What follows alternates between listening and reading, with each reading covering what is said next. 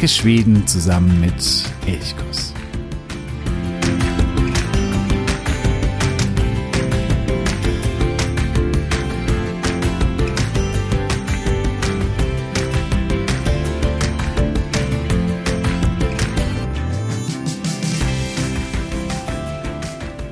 Hey San, ich wünsche dir einen wunderschönen guten Morgen und freue mich, dass du auch heute wieder dabei bist bei Elchkurs, dem Podcast für Schweden. Mein Name ist Jo.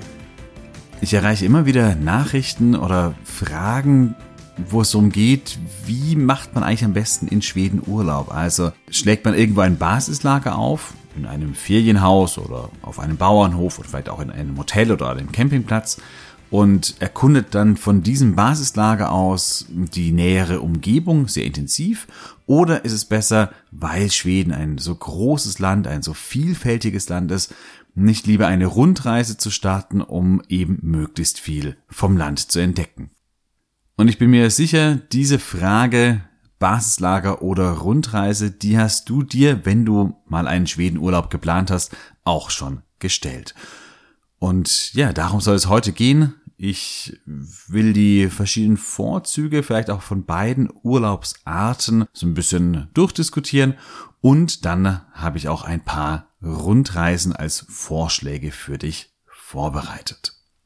Bevor es aber damit losgeht, möchte ich noch auf steady.de hinweisen, Dort kannst du Elchkurs unterstützen. Wenn du sagst, dieser Podcast, der ist unterstützenswert, dann äh, geh auf steady.de. Dort habe ich vier Unterstützerpakete geschnürt. Du kannst gerne dir eines auswählen und somit monatlich Elchkurs unterstützen.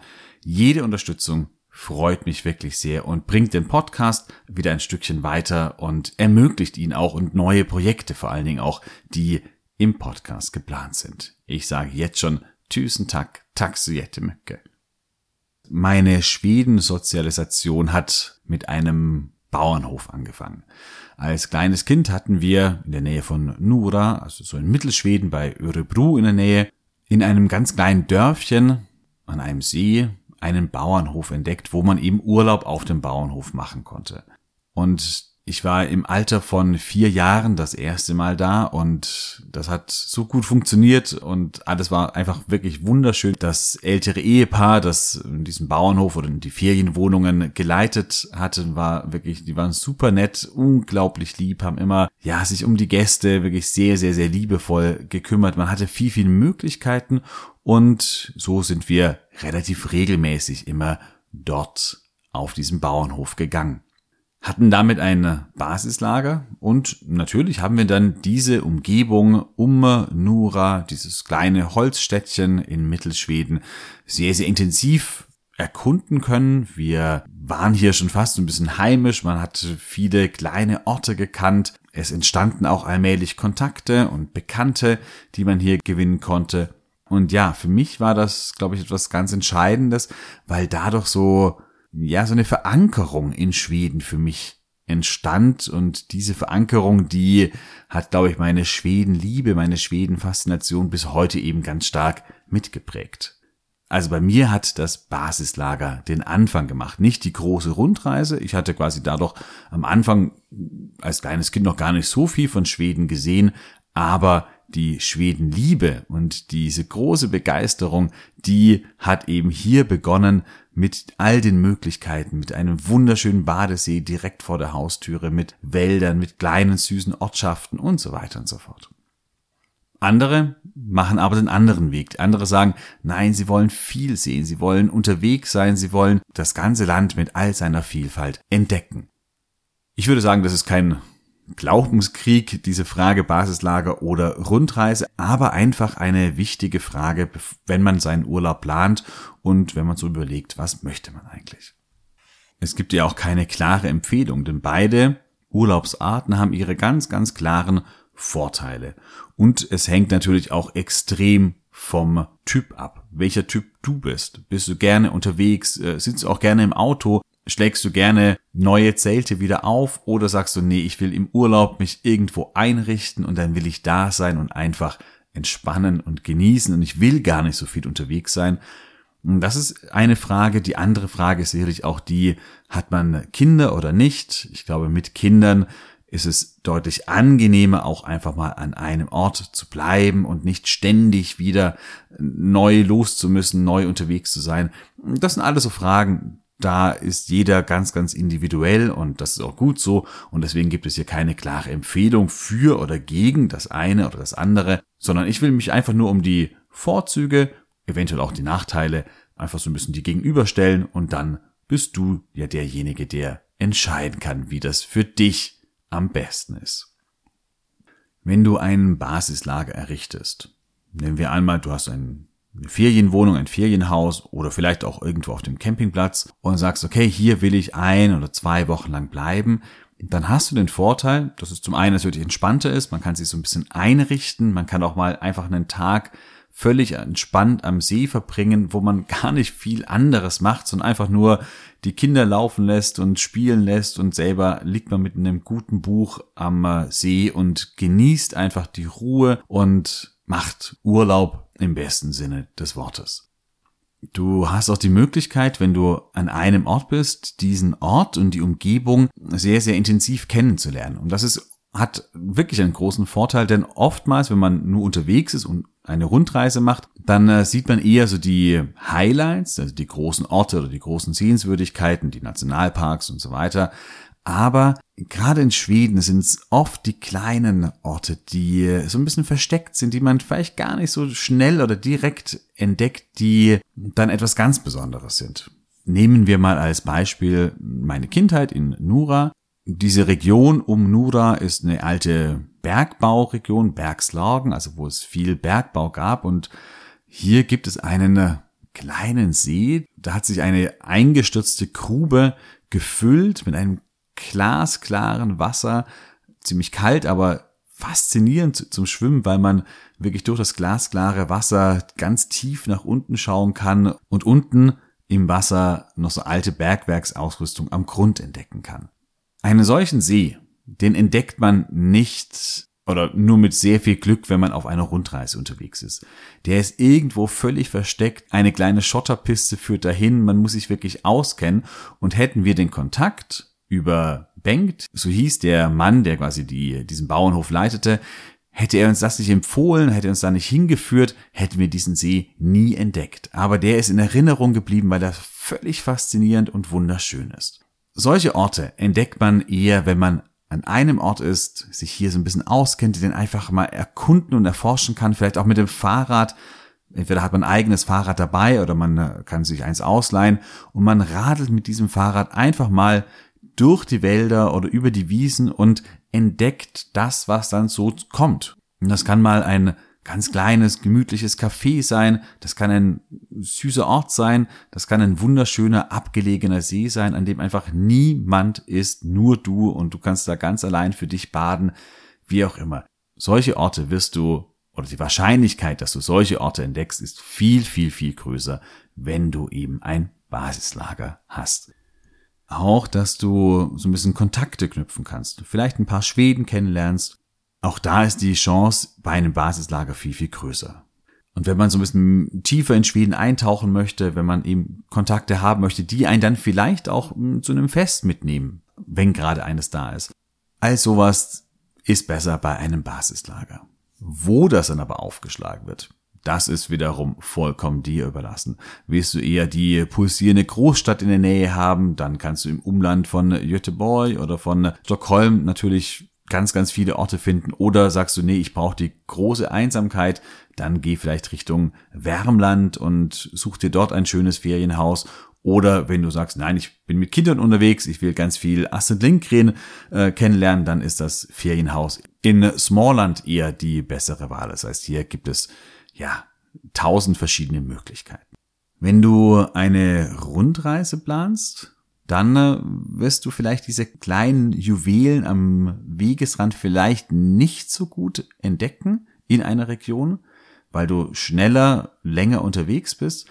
Aber auch da hast du natürlich ganz, ganz viele Möglichkeiten. Du bist im Normalfall mit dem Auto unterwegs und auch dann wirst du natürlich ganz viele Ortschaften oder Orte entdecken, die du vielleicht gar nicht zunächst auf dem Schirm hattest, sondern die du einfach so per Zufall auf der Suche nach einem Campingplatz vielleicht entdeckt man dann plötzlich auch den ein oder anderen Ort, der völlig faszinierend ist und man sagt, wow, den hatte ich überhaupt nicht auf dem Schirm und plötzlich steht man da an einem kleinen Fischerörtchen beispielsweise irgendwo am Meer und denkt sich so, ist es einfach richtig, richtig schön hier. Also auch hier bei der Rundreise ist es natürlich möglich, so kleine Juwelen zu entdecken.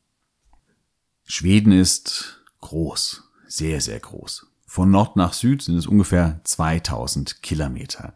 Deswegen sagen natürlich auch einige, wenn sie jetzt schon mal nach Schweden reisen, vielleicht ist es auch die erste Reise nach Schweden, dann wollen sie auch möglichst viel vom Land sehen, was ja sehr, sehr nachvollziehbar ist. Und da bietet sich natürlich eine Rundreise mit dem Auto auch an, um dann einfach ja mehr entdecken zu können, unterschiedliche Städte zu sehen, vielleicht auch eben die Strände im Süden und vielleicht sogar ein bisschen Fjell schon im ja nicht ganz im Norden, aber so in der Mitte Schwedens auch schon zu entdecken. Wer sagt, ich will viel, auch viele Unterschiede in Schweden entdecken, der sollte eine Rundreise starten. Manche wollen wirklich ganz Schweden entdecken. Die wollen im Süden in Skåne anfangen und bis nach Lappland, bis nach Abisko oder Riksgrenzen kommen. Und das geht natürlich, wenn du viel Zeit hast. Da solltest du aber mehr als vier Wochen unterwegs sein. Wenn du nur so zwei oder drei Wochen hast, dann tu dir das nicht an wie gesagt, man kann es machen, aber dann wird der Urlaub eher zu einer ja, einer stressigen Fahrt. Man ist wirklich ständig und viel unterwegs und dann wird die Wahrscheinlichkeit auch so schöne, kleine, kuschelige Orte zu entdecken immer geringer, weil man einfach keine Zeit hat mehr einfach auch mal zu bleiben und sagen, okay, nee, hier bleibe ich einfach, weil es hier schön ist, da habe ich einen schönen Ort entdeckt, sondern weil man immer weiter muss und noch das und das und das erreichen muss. Und das würde ich wirklich nicht empfehlen. Ich habe da schon teilweise lustige Begegnungen gehabt, Leute, die auf der Höhe von Stockholm irgendwie gerade unterwegs waren und sagen, ja, in einer Woche wollen sie am Nordkap sein und dann äh, haben sie noch drei Tage für die Rückfahrt, wo man sich nur denkt, Wahnsinn, was sich da Leute auch antun. Ich meine, klar, wer das mag und sagt, ich bin gerne im Auto oder im Wohnmobil unterwegs, vollkommen in Ordnung. Ich persönlich würde es aber nicht tun. Also auch bei der Rundreise nimm dir nicht ganz Schweden vor, sondern nur einen gewissen Teil. Je nachdem, wie viel Zeit du auch hast. Ja, wie könnte so eine Rundreise aussehen? Ich habe eine Rundreise zusammengestellt, die habe ich auch auf elchkurs.de auch nochmal im Detail beschrieben. Das heißt, du kannst hier den Link, den findest du in den Show Notes. Du kannst hier also nochmal die Reise im Detail nachlesen. Aber das ist eine Reise, die vielleicht auch für dich, wenn du das erste Mal nach Schweden reisen möchtest, vielleicht eine ganz ideale Reise ist, weil man viel von Schweden kennenlernt und so ein Gespür für Schweden auch vielleicht bekommt auf dieser Reise, was Schweden so ausmacht. Und deswegen könnte das so eine Rundreise sein, die für dich als Schweden-Einsteiger vielleicht ideal ist. Und die will ich dir jetzt mal vorstellen. Danach noch zwei Alternativen mit zwei anderen Rundreisen. Aber zunächst mal der Klassiker. Dieser Klassiker, der führt von äh, Göteborg über Stockholm, dann wieder Richtung Süden nach Småland und nach Malmö. Also man äh, bewegt sich nur im südlichen Drittel von Schweden, in dem aber ungefähr neun Zehntel der Bevölkerung lebt und kann so vieles, was Schweden ausmacht, entdecken, Außer, das sage ich jetzt auch gleich dazu, das Fjell, das wird man hier nicht irgendwie entdecken können. Das heißt, wenn du sagst, ich will aber wandern, ich will in die Berge, dann äh, ist diese Rundreise nichts für dich.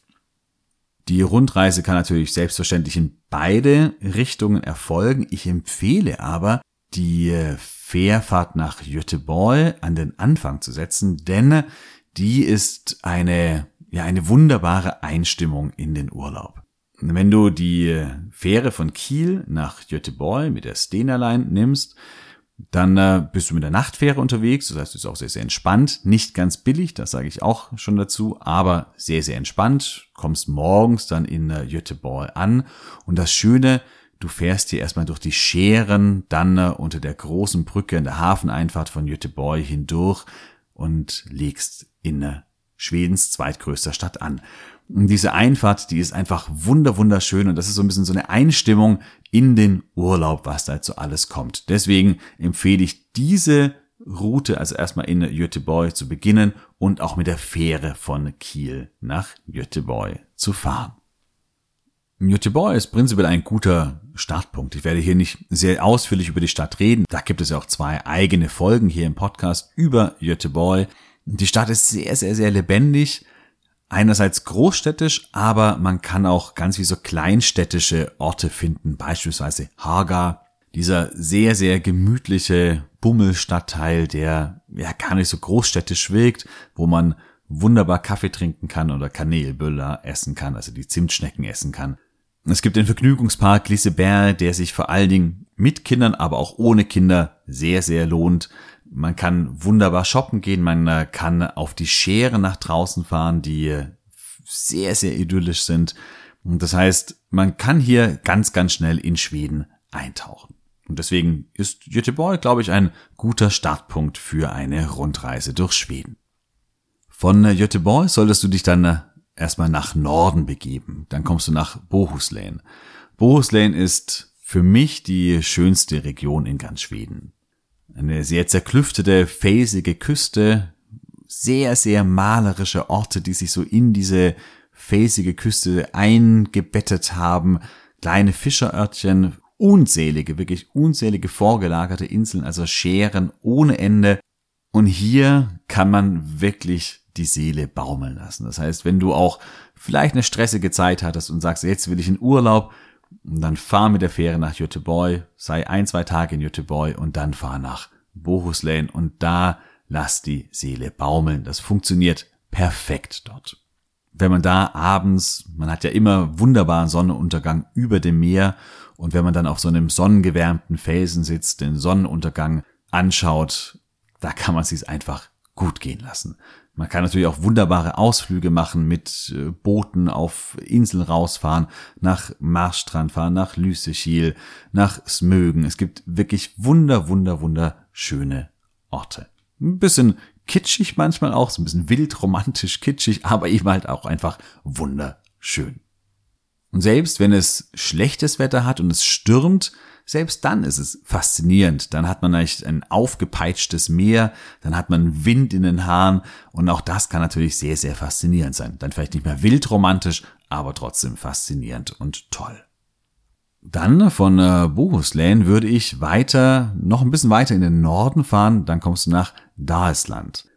Dalsland am Vänern, also am größten See Schwedens gelegen, so im nordwestlichen also im nordwestlichen Ufer des Vänerns, ist ein sehr, sehr seenreiches Gebiet. Und deswegen bietet es sich an zum Kanufahren. Schweden ist ja so ein Kanuland, das heißt, wenn du sagst, ich will Schweden wirklich so entdecken mit all dem, was Schweden ausmacht, dann geh auf jeden Fall Kanu fahren.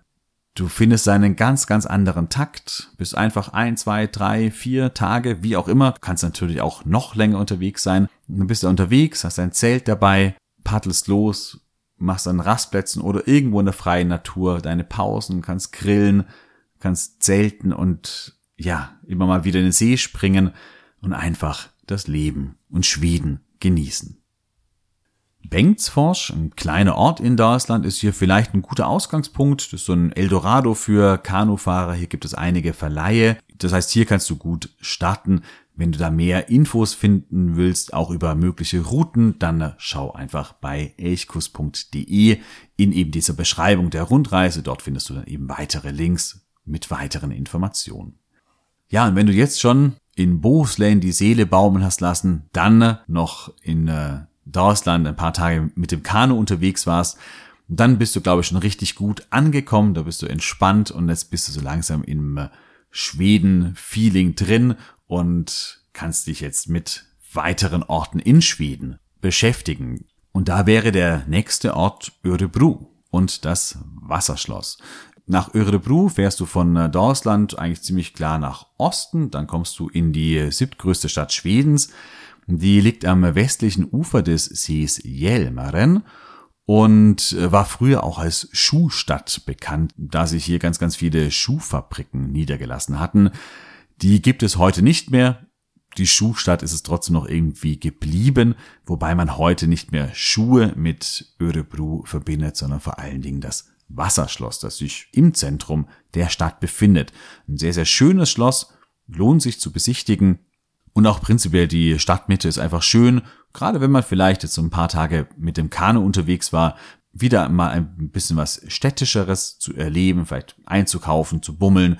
Und da bietet sich Örebro auf jeden Fall wunderbar an. Ebenfalls schön in äh, Örebro ist das Freilichtmuseum Wort Schöping, wo du einfach Einblick bekommst in äh, ja das Leben in Schweden in früheren Zeiten und das lohnt sich ebenfalls sehr. Wenn du jetzt viel Zeit hast und sagst, ich bin nicht im Stress, ich kann auch gerne noch mal eine Woche anhängen an meinen Urlaub, dann lohnt es sich von hier, von Örebro, erstmal nochmal einen kleinen Abstecher nach Norden zu machen. Wenn du hier nach Norden fährst, kommst du irgendwann mal nach Forlün und an den Siljansee. Der Siljansee gilt so als das Herz Schwedens und prinzipiell Dalarna, diese Region, in der der Siljansee liegt, ist eine ja, der vielleicht schwedischsten Region überhaupt oder hier leben die Traditionen noch. Das merkt man vor allen Dingen an Festen wie Mitsommer, wo hier wirklich ganz, ganz intensiv auch mit Tracht, mit Tradition gefeiert wird. Der Siljansee ist aber auch an sich ein wirklich, wirklich wunderschöner See mit wirklich wunderschönen Ortschaften rings drumherum. Auch ähm, Forlün, diese alte Bergbaustadt, ist ein sehr lohnenswertes Ziel. Hier gibt's die alte Kupfergrube, die eingestürzt ist im 17. Jahrhundert und wo es eine, ja, eine große Grube ist. Man kann aber noch nach unten fahren und sich die Grube anschauen. Auch hierüber habe ich ja schon eine eigene Folge gemacht. Deswegen kann ich hier alles immer nur so im Schnelldurchgang jetzt gerade vorstellen. Aber wie gesagt, du findest weitere Informationen entweder auf elchkus.de oder in anderen Folgen in diesem Podcast ja, wie gesagt, dieser Abstecher an den Siljansee, der lohnt sich, wenn du sagst, wenn ich noch ein paar hundert Kilometer zusätzlich fahre, ist das nicht schlimm, wenn ich die Zeit habe. Man sollte hier nicht irgendwie nur einen Tag oder zwei Tage nach oben fahren, sondern dann schon auch vielleicht mindestens drei, vier, fünf Tage dort bleiben. Ansonsten fährst du von Örebro weiter nach Mariefred. Mariefred, da sind wir jetzt schon auf dem Weg Richtung Stockholm, also Richtung schwedische Hauptstadt, ist ein kleiner, sehr süßer, sehr gemütlicher Ort, in dem jetzt nicht wahnsinnig viel los ist, das nicht, aber in dem man es gut einen Tag aushalten kann und Mariefred ist vor allen Dingen wegen des Schlosses bekannt. Das Schloss Gripsholm ist zum einen ein sehr altes Schloss, das auch früher wichtig war, war teilweise ähm, ein Gefängnis für wichtige Adlige, die hier immer mal wieder weggesteckt worden sind. Ein mächtiges Schloss, fast schon eine Art Trutzburg mit sehr, sehr dicken Mauern. Und äh, ja, dieses Schloss Gripsholm war zum Beispiel auch oder ist zentraler Schauplatz bei Kurt Tucholsky. Wenn äh, du da sagst, ich brauche irgendwie vielleicht eine Sommerlektüre zur Einstimmung, dann besorg dir von Kurt Tucholsky diese kleine, schöne Geschichte Schloss Kripsholm, eine Sommergeschichte. Die spielt eben hier in äh, Marie Fred. Und Kurt Tucholsky, der aus Nazi-Deutschland der fliehen musste, der hat hier eben eine Zeit lang verbracht und das dann als Grundlage für seine Geschichte genutzt. Ansonsten Marie Fred, wie gesagt, viel los ist hier nicht, aber es ist sehr, sehr idyllisch ein Zeichen dafür, dass es eben eine sehr idyllische, typisch schwedische Stadt ist, zeigt vielleicht auch, dass Teile von Inga Lindström, dieser ja, Schmonzette über Schweden, hier in Mariefred auch gedreht worden sind. Ja, und dann von Mariefred geht es weiter nach Stockholm, die schwedische Hauptstadt. Und hier solltest du nicht nur einen Tag einplanen, sondern mindestens zwei, besser eigentlich drei oder vier Tage. In Stockholm kann man unglaublich viel machen und die ganze Stadt zu entdecken, das ist eigentlich ein Ding der Unmöglichkeit. Ich habe zusammen mit meiner Frau einen Reiseführer über Stockholm geschrieben, der im Februar erschienen ist, Stadtabenteuer Stockholm. Auch den findest du verlinkt in den Show Notes. Und hier waren wir wirklich sehr, sehr intensiv und sehr oft und sehr lange in äh, Stockholm unterwegs. Und wir haben wirklich viel entdeckt. Und wir hatten aber zum Schluss immer noch das Gefühl, na, wir könnten auch noch ein bisschen länger bleiben, noch ein paar Wochen in Stockholm verbringen und wir würden immer noch mal etwas Neues entdecken.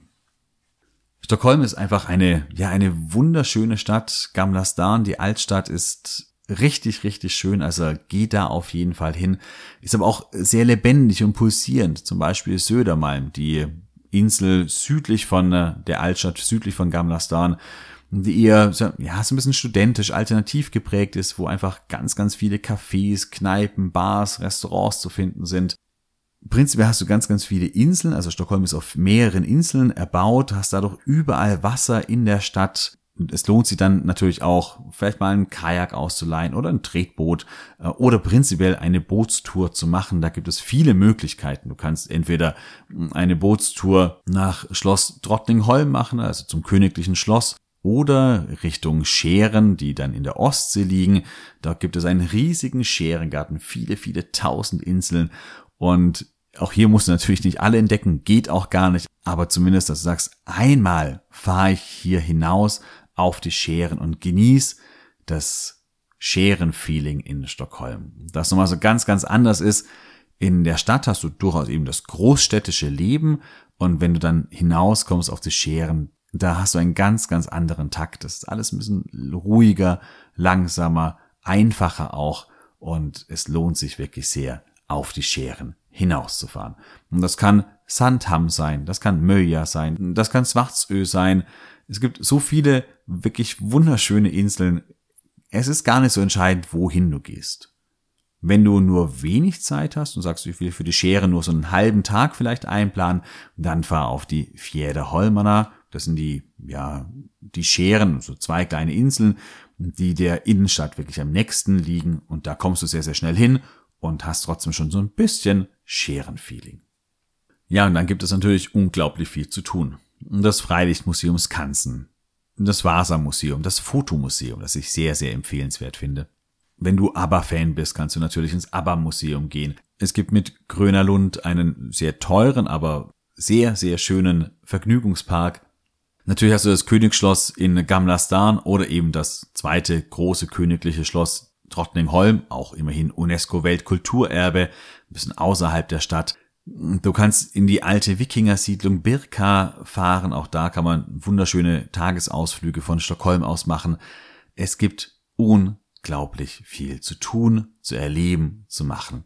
Wie gesagt, bleib gerne drei, vier Tage, das lohnt sich auf jeden Fall. Es wird dir in Stockholm nicht langweilig werden.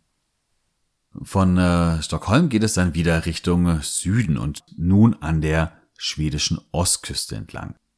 Hier kannst du eventuell einen äh, Zwischenstopp in äh, Kulmorden machen. Das ist eine, ja, das ist eine Mischung zwischen Vergnügungspark, Zoo, altem Wald. Ähm, für Kinder sehr faszinierend und lohnt sich auf jeden Fall. Oder du fährst direkt weiter bis nach Norrköping. Norrköping hat knapp 100.000 Einwohner, ist damit durchaus eine der größeren Städte in äh, Schweden, liegt an der Mündung des Motalaström und war früher eine sehr, sehr wichtige Industriestadt, Papierindustrie, Textilindustrie, all das war hier groß und wichtig. Dann äh, sind diese Industrien aber alle nach und nach eingegangen und gerade in der zweiten Hälfte des 20. Jahrhunderts gab es dadurch eine, ja, eine große Krise, viel Arbeitslosigkeit diese Industrien sind erstmal verödet, äh, zerfallen, keiner wusste richtig, was damit anzufangen. Und dann wurde dieses Gebiet, dieses alte Industriegebiet umgestaltet. Trägt heute den Namen Industrielandskorpet, also die Industrielandschaft. Und hier können jetzt entlang des äh, Flusses alte restaurierte Industriegebäude bewundert werden. Da sind zum Teil Museen drin, das ist ein Teil der Linköpinger Universität ausgelagert. Es ist Symphonieorchester untergebracht, Cafés und Restaurants gibt es, es gibt Kunsthandwerk, kleine Boutiquen. Es gibt also ganz, ganz unterschiedliche Dinge, die hier zu entdecken sind. Und ja, zwischendurch fließt immer der Fluss. Und das ist einfach sehr, sehr schön und ein wunderbares Beispiel, wie man aus etwas Zerfallenem oder einem ja, Niedergang wieder etwas Schönes, Neues gestalten kann. Und deswegen kann ich noch Schöping auf jeden Fall sehr, sehr empfehlen.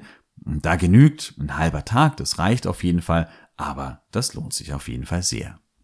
Wenn du jetzt sagst, ah, ich war in Göteborg auf den Scheren, ich war in Stockholm auf den Scheren, ich will noch mehr Scheren haben, dann kannst du jetzt ein bisschen südlich von Norrköping in den St. Annas Skärgård, also die St. Annas Scheren fahren. Die sind wieder ganz anders als die Göteborg und die Stockholmer Scheren, weil sie manchmal in der Hochsaison durchaus auch sehr beliebt sein können, in der Nebensaison aber da sehr wenig los ist und du ganz viel Natur und ganz, ja, wenig Rummel irgendwie hast. In der Hauptsaison ist es anders, da kann hier durchaus viel los sein, aber sobald die schwedischen Sommerferien vorbei sind, ist hier wirklich ganz viel Ruhe angesagt. Also der St. Annas Herrgott, auch der ist sehr empfehlenswert. Hier in der Nähe kannst du dann auch dieses wirklich sehr süße, nette Städtchen Westervik genießen. Auch das liegt schön an der Küste und hier kann man auch sich einfach noch ein bisschen treiben lassen und vielleicht eine kleine Wanderung oder einen größeren Spaziergang in den Scheren da oder an der Küste entlang machen. Auch das kann sich sehr lohnen.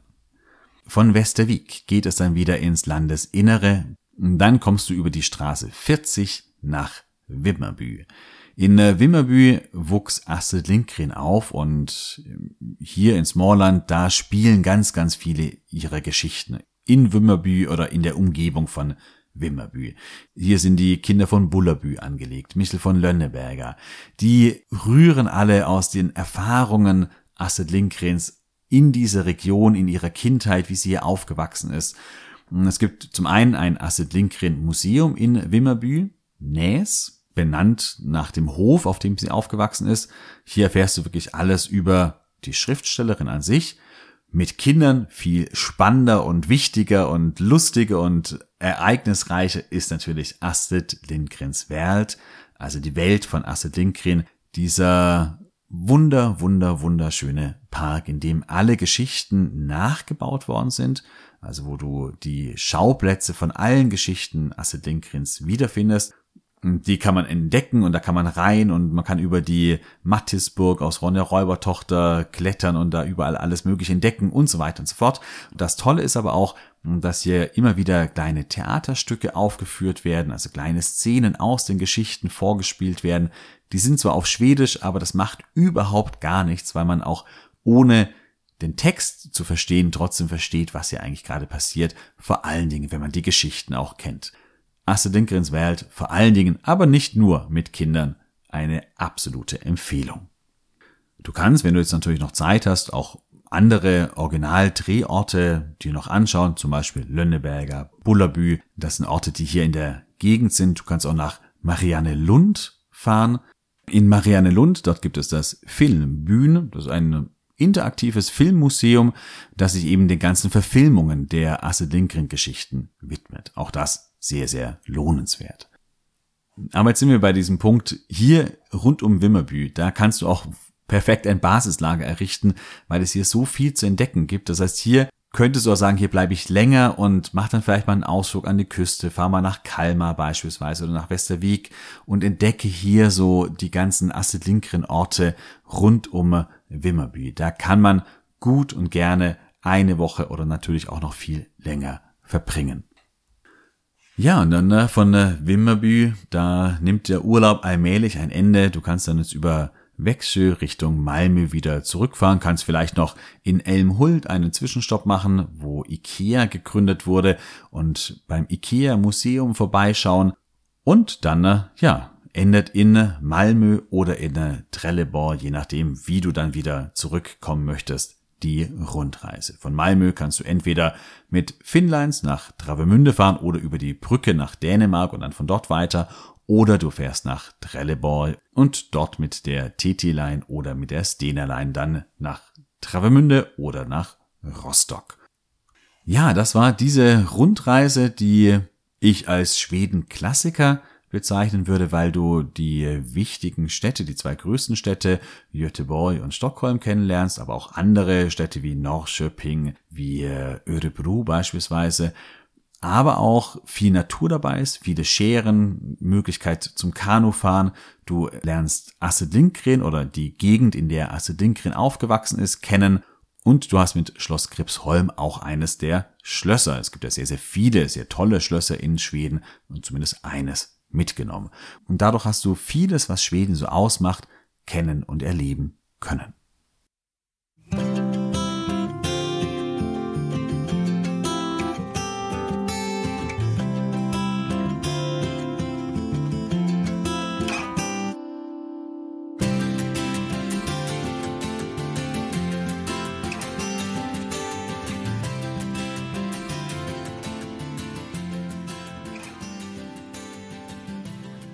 Dieser Stelle möchte ich noch zwei Varianten vorstellen.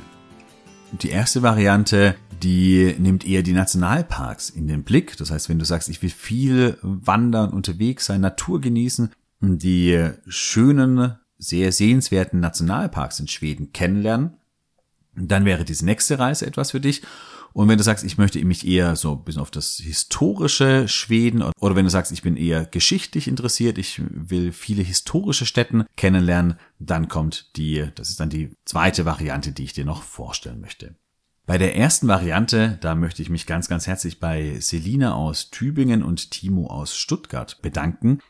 Von äh, Ihnen habe ich eine, ja, eine wunderbare Mail erhalten, in der Sie sich zum einen für den Podcast bedankt haben und äh, auch erzählt haben, dass Sie immer wieder auf Ihrer Rundreise durch Schweden den äh, Podcast gehört haben, beispielsweise als Sie in Forlün waren, dass Sie dann die Folge über Forlün angehört haben.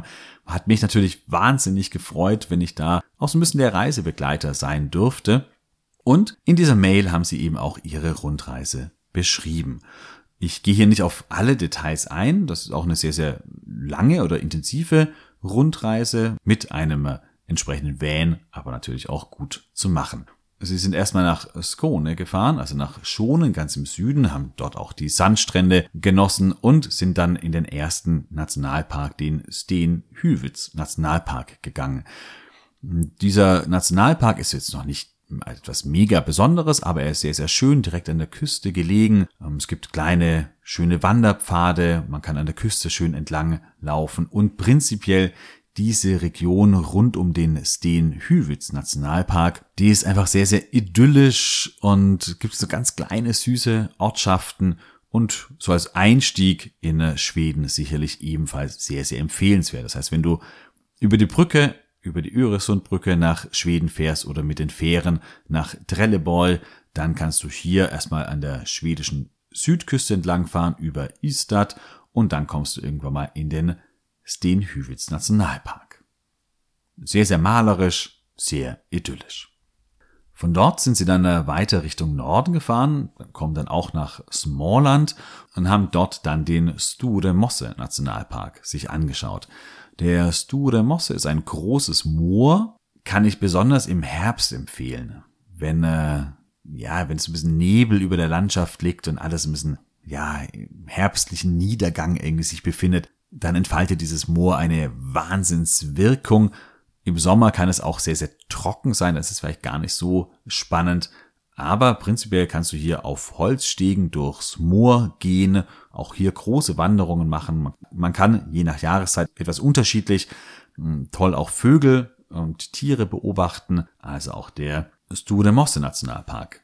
Eine schöne Empfehlung. Von dort sind sie weiter Richtung Norden gefahren, dann nach Ju, diese alte Holzstadt am Wettern und von dort in den Tiveden Nationalpark weitergegangen.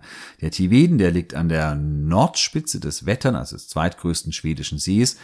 Dieser Nationalpark, ich persönlich liebe ihn unglaublich, weil er so, ja, so ein Urwald irgendwie noch ist. Das ist so ein Wald, der einfach fasziniert, der so tief ist, der auch so ein bisschen mystisch, magisch manchmal anmutet.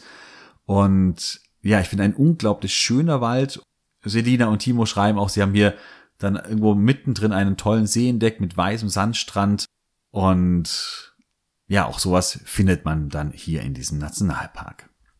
Sie sind dann hier immer im Landesinneren weiter nach Norden gefahren, sind dann nach Örebro gekommen, von Örebro sind sie weiter nach Mariefred mit dem Schloss Gripsholm und nach Stockholm gegangen. Das ist ja genauso dann auch wie in der anderen Rundreise, die ich gerade vorhin beschrieben habe, deswegen gehe ich da nicht näher drauf ein. Von Stockholm sind sie weiter nach Uppsala gefahren, der alten Universitätsstadt, und dann von dort weiter in den Norden in den Fernebufjärdens Nationalpark. Der Fernebufjärden ist ebenfalls ein richtig, richtig schöner Nationalpark. Ist eigentlich so entlang eines Flusses, der so meandert oder so ein Delta-mäßig äh, sich verzweigt ständig. Dadurch hat er auch, das schreiben auch Selina und Timo, hatte es auch sehr, sehr viele Mücken. Und das muss man, glaube ich, einplanen, wenn man in diesen Nationalpark geht, dass man auf jeden Fall irgendetwas gegen Mücken mitnimmt. Ansonsten wird man brutal zerstochen. Aber der Nationalpark an sich wunderschön, bietet sich an für intensive Wanderungen oder auch kleinere Spaziergänge. Der Fernebufjärens Nationalpark. Von dort sind sie eben noch weiter nach Norden gefahren. Du merkst schon, es ist eine durchaus intensive Rundreise. Sie sind nach Sundsvall gekommen, dieser Stadt an der Küste, an der Ostseeküste und dann von dort noch ein bisschen weiter in den Skü des Skogens Nationalpark an der hohen Küste, an der Höger Küsten. Der Skü des Skogens Nationalpark ist auch sehr faszinierend die weltberühmte, sage jetzt mal, Schlucht, die sich dort auftut. Dann natürlich der Ausblick, den man von dort hat. Man ist sehr, sehr weit oben und hat einen wunder, wunderschönen Blick auf diese hohe Küste mit den vorgelagerten Inseln. Auch dieser Nationalpark wirklich, wirklich ein Traum. Auf dem Rückweg, diesen Tipp gebe ich gerne weiter, stoppten sie etwas südlich von äh, Sundsvall in äh, Galtströmsham und in diesem Ort, da scheinen sie sich so ein bisschen verliebt zu haben, weil er einfach urgemütlich direkt am See liegt. Sie sagen, das ist so ein kleines Freilichtenmuseum für sich mit alter Eisenschmelze und ja, perfekt eben zum Campen. Nun sind sie weitergefahren über Jävle und dann auch wieder ins Landesinnere nach Forlün. Von Forlin habe ich ja vorhin auch schon gesprochen. Und dann von dort geht es dann wieder Richtung Süden am Vänern vorbei, nach Göteborg, Marstrand und dann eben weiter Richtung Süden wieder zurück. Das heißt, eine Route, eine Rundreise, die durchaus gleiche Elemente hat wie die, die ich vorhin genannt habe, aber mit dem entscheidenden Unterschied, dass hier eben ganz viele Nationalparks in den Blick genommen werden. Ich habe die genaue Route, die unten in den Show Notes auch nochmal zusammengestellt. Wenn du sagst, ich gehe gerne in Nationalparks, dann ist das sicherlich eine wirklich, wirklich tolle Alternative. Also vielen Dank, Selina, vielen Dank, Timo, für eure Tipps und für die Beschreibung eurer Reise. Auch wenn ich das jetzt nur so im sehr, sehr schnellen Durchgang wiedergeben konnte.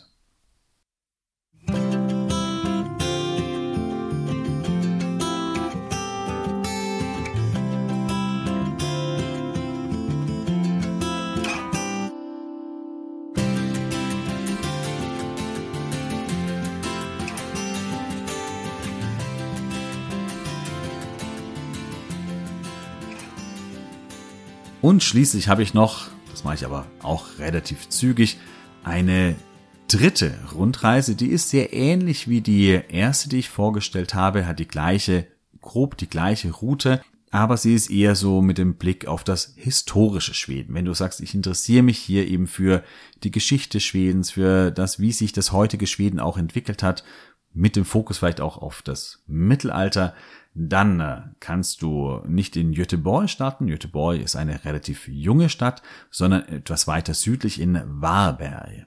Das heißt, du kommst über Südschweden und fährst dann erstmal an der schwedischen Westküste Richtung Norden und kommst dann irgendwann mal nach Varberg. Hier gibt es eine alte Festung und ein schönes Museum. In diesem Museum, dort findest du eine faszinierende Moorleiche. Auch auf die bin ich ja schon mal im Podcast eingegangen.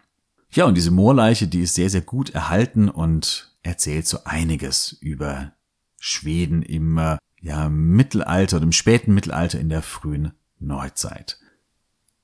Von äh, Warberg geht es dann äh, weiter an äh, Göteborg vorbei, dann kommst du zur Bohus Festning. Eine Festung, die, also eine Ruine, die an genau dem Ort liegt, wo früher Dänemark, Norwegen und Schweden zusammengestoßen sind. Und deswegen ist es ein Ort, an dem man sehr, sehr viel über die schwedische Geschichte erfahren kann, weil hier so einiges kulminiert. Mal war das eben Teil von Norwegen, Teil von Dänemark, Teil von Schweden und immer wieder haben sie die Verhältnisse geändert. Mal war Dänemark eher die vorherrschende Macht, dann konnte Schweden wieder einiges zurückerobern und diese Region war immer heftig umkämpft, heftig umstritten und in der Bohus-Festung, da kann man das sehr, sehr gut nachvollziehen, wird auch gut erklärt in dieser Festung und man hat auch ganz grundsätzlich einfach eine schöne Ruine vor sich.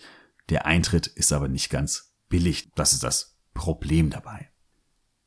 Bei der ersten Rundreise habe ich ja gesagt, von äh, Bohuslän sollte man dann nach Dalsland, wenn man Kanu fahren möchte. Das wäre also westlich und nördlich am Vänern vorbei. Du kannst aber auch, wenn du Richtung Örebro möchtest, zwischen Vänern und Wettern hindurchfahren.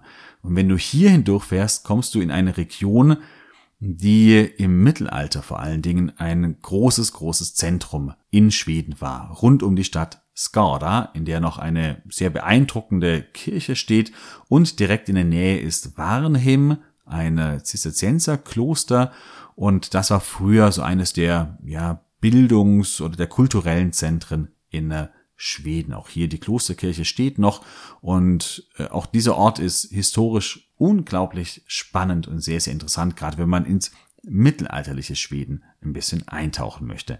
Dann empfehle ich dir Skara und Varnhem. Ja, von dort geht es dann weiter nach Örebro über Mariefred nach Stockholm.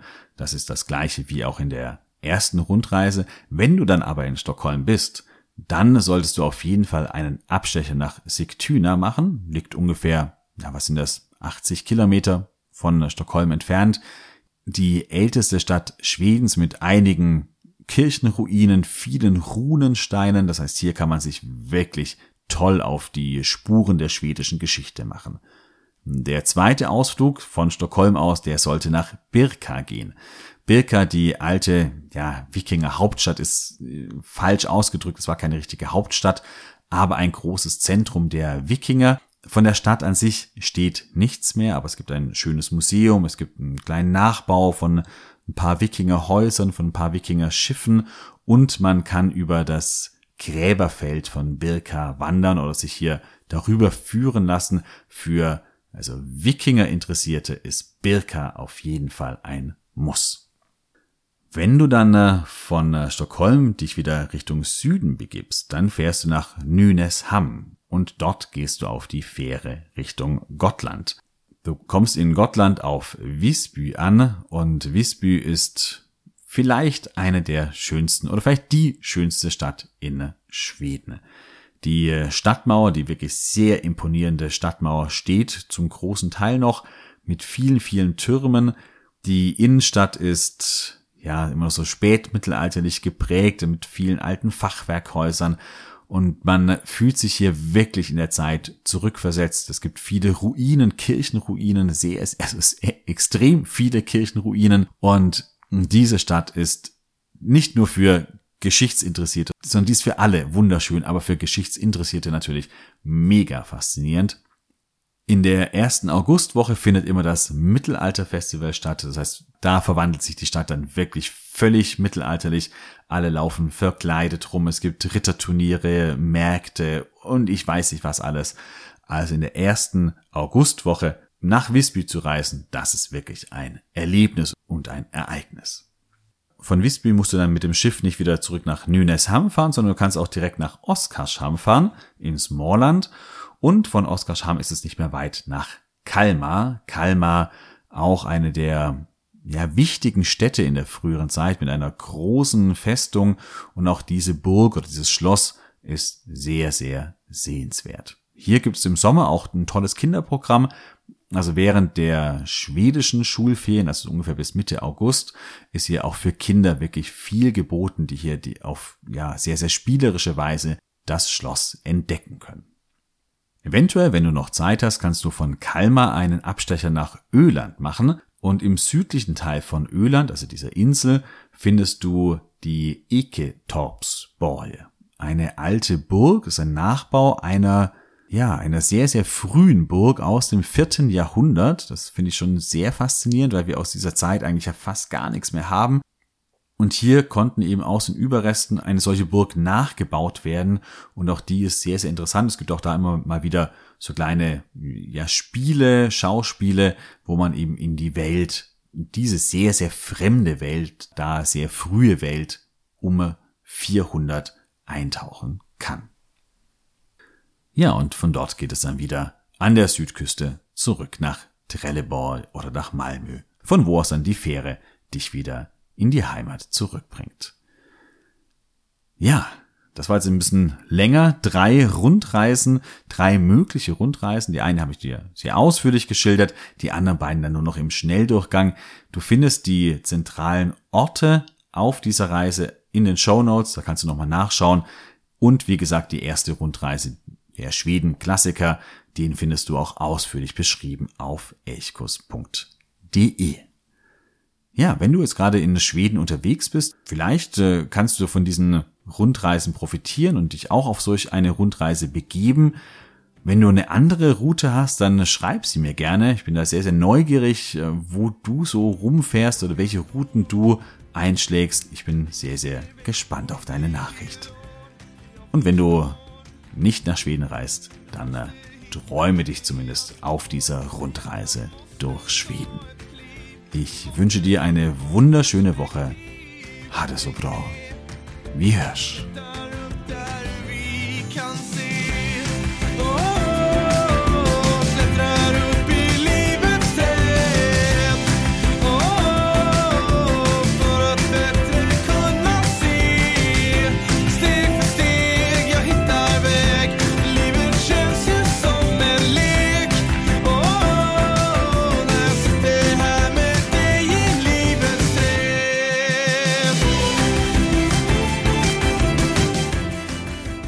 Elchkuss, der Podcast für Schweden.